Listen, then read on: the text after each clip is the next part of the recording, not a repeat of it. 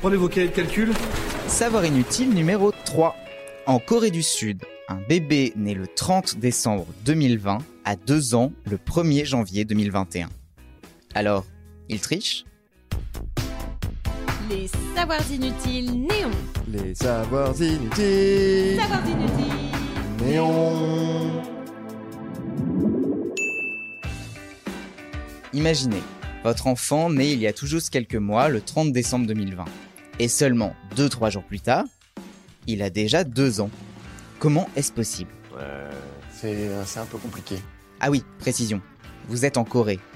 En Corée du Sud, hein, ne paniquez pas. Alors, comment votre progéniture peut-elle vieillir si vite? Cela est lié à une particularité du calcul d'âge sud-coréen.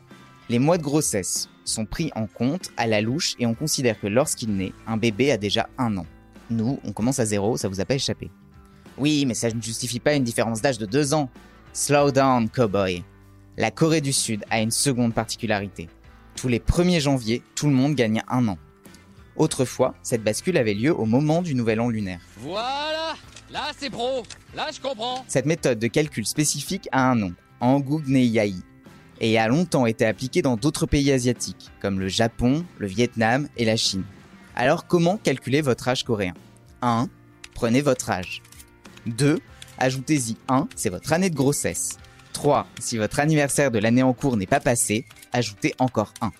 Le calcul de l'âge ne fait pas consensus en Corée. Les habitants en ont ras la casquette d'être plus vieux que le reste du monde. D'ailleurs, les Coréens donnent bien souvent leur âge coréen et leur âge international lorsqu'on le leur demande. En juin 2019, le député Hang Joo-hong a proposé de s'aligner sur le système international. D'un point de vue des échanges avec les autres pays, cela éviterait le décalage. Et puis même au sein des écoles, ça n'aide pas. Parce qu'un enfant né le 1er janvier fera sa rentrée au primaire début mars à 8 ans et 2 mois. Il aura en réalité 7 ans et 2 mois.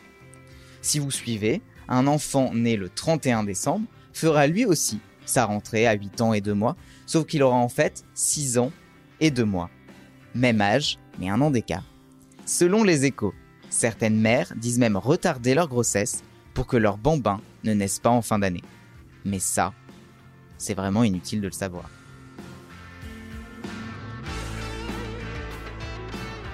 Vous avez aimé ce podcast?